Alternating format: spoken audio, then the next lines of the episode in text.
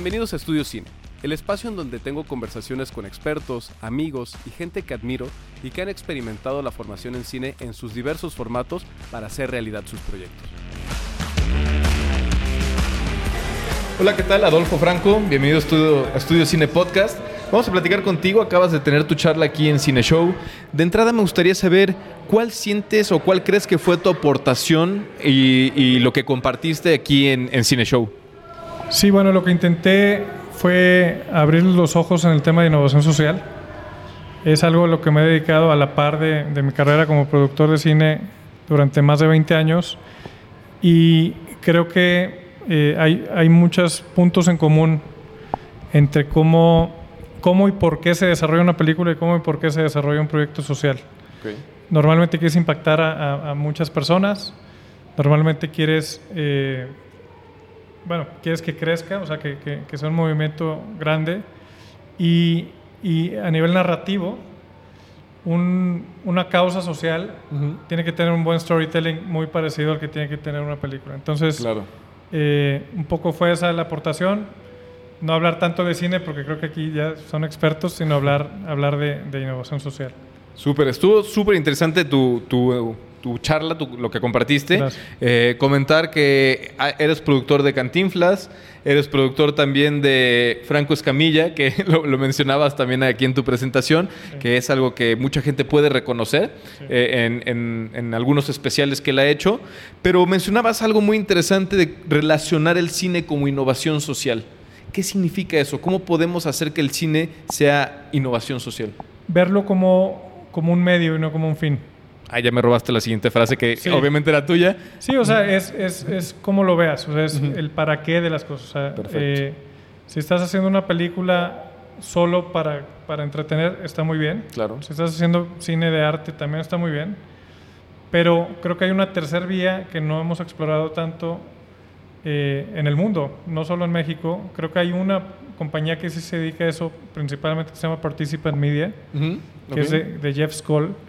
Y sí, ellos, cada película que, que, promueven como distribuidora, normalmente no las producen, sino las, las, las distribuyen, eh, le ponen una causa social. Sacaron esta película muy famosa de, de la pues, de la crisis esta de la matanza de los delfines en, en Japón. De Cove, ¿no? sí. La de Cove. Este, han sacado como muchas películas que terminan en, en, en, lo que le llaman ellos un call to action, un llamado a la acción, uh -huh. para que salgas del cine no solo entretenido y contento y lleno de palomitas en el estómago, sino eh, con ganas de, de, hacer algo al respecto o donar o, o, o, dar un paso más allá, ¿no? Claro. Bien, bien, bien. Y en este sentido tú presentabas eh, un cuadrante que del lado derecho es este, una solución permanente, eh, bueno, hacia arriba una solución permanente con inversión. Exactamente. ¿Cómo se puede lograr eso? Hay, hay muchos ejemplos. Este, les platicaba de, de, tres que conocí en lo, en lo personal. Uh -huh. Uno que se llama water.org. O sea, uh -huh. el problema del agua eh, en las manchas urbanas es, es, es, serio. Claro. No solo la escasez de agua, que eso ya es un problema que viene para toda la humanidad, sino sí. cuando hay agua, alrededor de las ciudades donde se asienta la gente eh, que viene de fuera y que, uh -huh. no, que, que, llegan de manera irregular a una ciudad. Okay pagan el agua más cara de toda la humanidad. O sea, pagan por pipas que co cobran lo, lo, que se les antoja. Claro. Porque los tienen como mercado cautivo. El, el, el servicio municipal no les llega. Entonces, estos cuates lo que crearon es un fondo de agua, un fondo de dinero para agua. Ok. Un fondo de agua no serviría. este, y lo que hacen es, ellos invierten lo que no invierte el gobierno en poner la, la, la distribución de agua okay. y cobran pues un, un, poco más que lo que cobra el gobierno, pero mucho menos de lo que cobran las pipas. ¿no? Okay. Esa es una solución permanente con dinero invertido. ¿no? Interesantísimo. Y, y, la idea es cómo podemos hacer cosas así desde la industria cinematográfica. No sé, si supiera, mi plática sería, ya descubrí cómo hacerlo. O sea, no claro. sería... Pero quise venir a este evento a, a, a, a decir la pregunta a reflexionar, a enseñarles intentos de innovación social uh -huh. que hemos hecho, algunos exitosos, algunos no, pero al menos que piensen en ese cuadrante y que digan, oye, pues igual por ahí a alguien se le ocurre una genialidad claro. y, y, y, todos salimos ganando, ¿no? Fíjate que qué importante es tener este tipo de reflexiones que, que, tú nos traes y nos compartes, pero también qué importante es venir a este tipo de eventos para poder escuchar de estas cosas, que alguien más está reflexionando y que a muchos de nosotros nos puede brincar la idea, eh, motivar o quizá abrir nuevos para, panoramas para, para desarrollar proyectos con esa intención. A mí me parece interesante. Es correcto. Sí, yo cuando voy a conferencias que lo hago una o dos veces al año, siempre trato de, de, encontrar esos como aha moments que les llaman los americanos, como de esto no lo había pensado. Sí. Y entonces cuando me toca y tengo el honor de dar una, pues me gusta como tratar de provocar estos momentos de como de que se te crucen los cables y que, y que se genere alguna chispa que después pueda, pueda generar ideas, ¿no? Bien, bien. Pues ahora entrando un poquito ya a tu, a tu oficio, a tu profesión, eh, me gustaría ver si nos puedes compartir un poquito como cuáles son los obstáculos más comunes que enfrentan las personas y, y las empresas en la búsqueda del, de su propósito. Tú has encontrado un propósito desde bastantes años atrás. ¿Cuáles son los principales eh, problemas para encontrar eso? Yo creo que es o tratar de abarcar muchos propósitos. O sea, a veces... Eh, es como abrazar mucho, no enfocarse. Creo que ese es uno de los grandes problemas. Otro de los grandes problemas es eh, sentir como, como que no estás avanzando. O sea, yo creo que, que para mí el propósito es, es como algo que tú puedes hacer diario independientemente del resultado de lo que haces. Ok. por ejemplo, eh, yo sé que yo puedo eh, buscar gente apasionada. Ese es uno de mis propósitos. O sea, trabajar con gente que le apasiona lo que hace. Okay. Y, y cuando los encuentro, eh, independientemente si colaboramos en algo que, tenga éxito o no, el simple hecho de, colaborar con la gente más apasionada de mi generación ya me hace feliz. Wow, qué padre. Me tocó trabajar en Cantinflas con Oscar Jaenada, que a mí se me hace un, un actor súper apasionado, ¿no? Este, todo lo que hace lo hace súper bien. Luisito Rey, ni se diga, aunque ahí sí se parece más a él mismo, pero este, Cantinflas, pues es un español haciendo Cantinflas, ¿no? Entonces, eh, Rodrigo Gabriel, estos músicos, eh, guitarristas que también se desviven por lo que hacen. Entonces, yo, yo establecí cosas que yo puedo controlar, como eh, trabajar solo en cosas en las que estoy comprometido. Hay mucha gente que trabaja digo, por necesidad. Claro. Pero en cosas en las que no cree, pues ahí puedes perder el propósito muy fácil. Claro, por supuesto, por supuesto.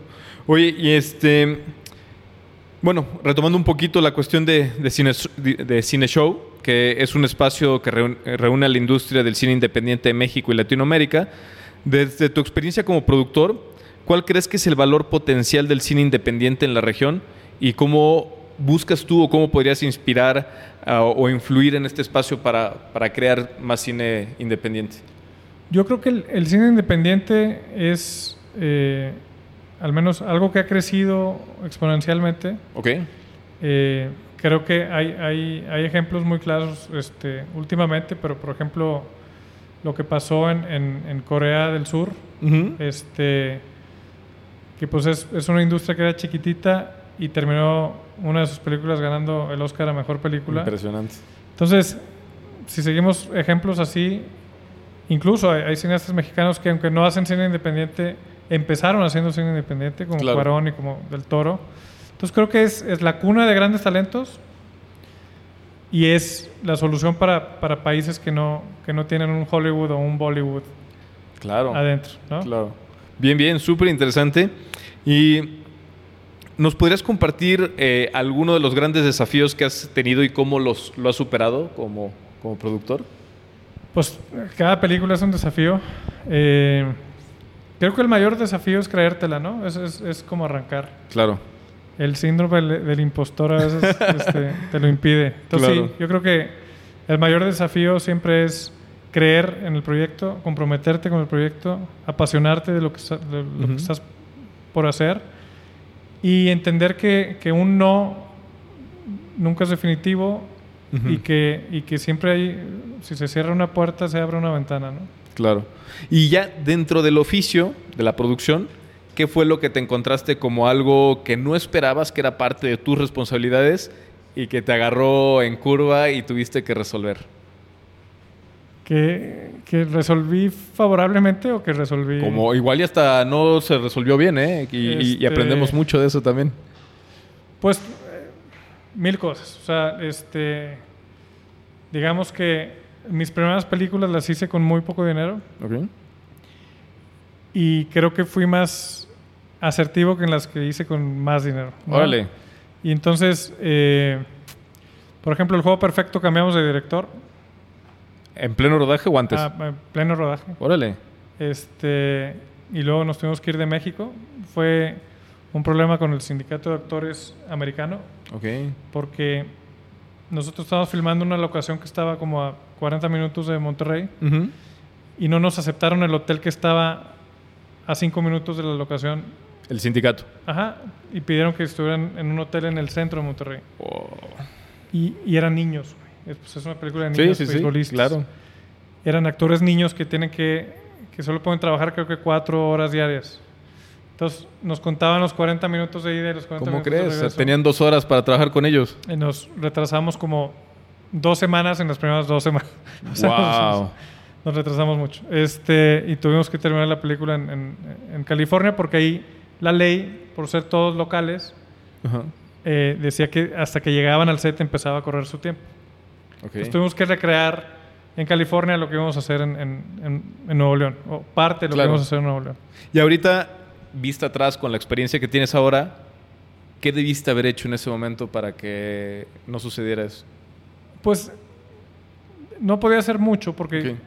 queríamos que se filmara en, Nuevo León. Ujú. Es una historia de... Lo que hubiera hecho es conseguir una locación más cercana, Ya. cambiar de locación. Ok. ok. Este, pero pues tampoco estaba en, mi- en mi poder. Muy bien, muy bien. Oye, y bueno, uno de los sentidos de este podcast que se llama Estudio Cine es explorar un poquito cómo es que las personas, los profesionales han llegado a la posición que han desarrollado. En este sentido, ¿tú tuviste algún tipo de formación relacionada con el cine? sí, claro. Yo estudié comunicación en Ok. el TEC de Monterrey y estudié un curso en New York Film Academy de dirección. No me sirvió de mucho porque no, no- no dirijo tanto. este, pero me sirvió para entender al director y para saber qué, qué Claro. necesita hacer. Pero entonces, co- con esa, con esa combinación, tú ya, como decías hace un momento, te la creíste y dijiste, Sí. yo No, voy por Mi ello. primera película la hice antes de graduarme de, ¿Ah, sí? de la carrera. Ok. ¿Y ese, Entonces- de- cómo surgió? ¿Cómo la, cómo la financiaste? Y eh, hicimos un, bueno, este, nos, nos ganamos un premio por Ujú. un documental que hicimos en la Sierra de Tarahumara. Ok. Con eso compramos una cámara digital de las primeras generaciones de, de la Sony Ajá. y con eso hicimos la película. Wow. ¿Y co- con, un grupo de personas de Monterrey? De... Sí, con todos mis amigos de la, de la carrera. Bien, bien, bien. Hace Qué- 20 años exactamente. Qué interesante. ¿Y ahora mismo qué proyecto tienes en mente? ¿Qué, qué es lo que viene? Tenemos los derechos de José Alfredo Jiménez, por ahí con HBO. Wow. Estamos explorando. Este, estamos desarrollando un par de, de proyectos, entonces Mm. Ya pronto sabrán. Y estoy trabajando con, con fundaciones, con el Centro Ricardo Salinas Pliego, Sí, no sé. que ahí, por cierto, hacemos un chorro de contenido. Acabamos de, de entrevistar a Neil deGrasse Tyson, que es este científico americano muy reconocido, ast- eh, astrofísico. Eh, acabamos de trabajar con Mario Va- Vargas Llosa el año pasado, eh, la, la gente de Sergio Sarmiento. Entonces, pues es, un- es una plataforma que tiene mucho valor de, de talento.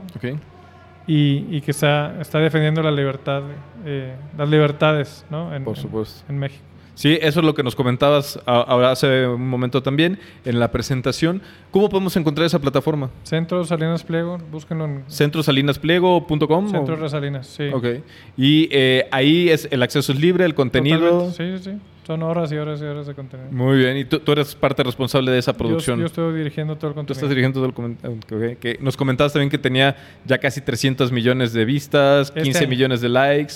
Este- solo de este año. Solo, solo hasta, hasta agosto. Hasta agosto. Ah, muy bien. Perfecto. Pues nada, muchísimas gracias por, por acompañarnos en el podcast. Gracias por compartirnos toda tu experiencia aquí. Y pues me gustaría. Ay, me movieron la lámpara. Eh, me gustaría eh, compartirte este, este sticker para que lo pongas donde gustes Claro y sí. pues te acuerdes de nosotros. Eh, se llama arroba Estudio Cine Podcast en YouTube, en Instagram, en TikTok, para que pues también puedas ver la entrevista y luego nos puedas compartir. Mucho gusto. Muchísimas gracias. Felicidades.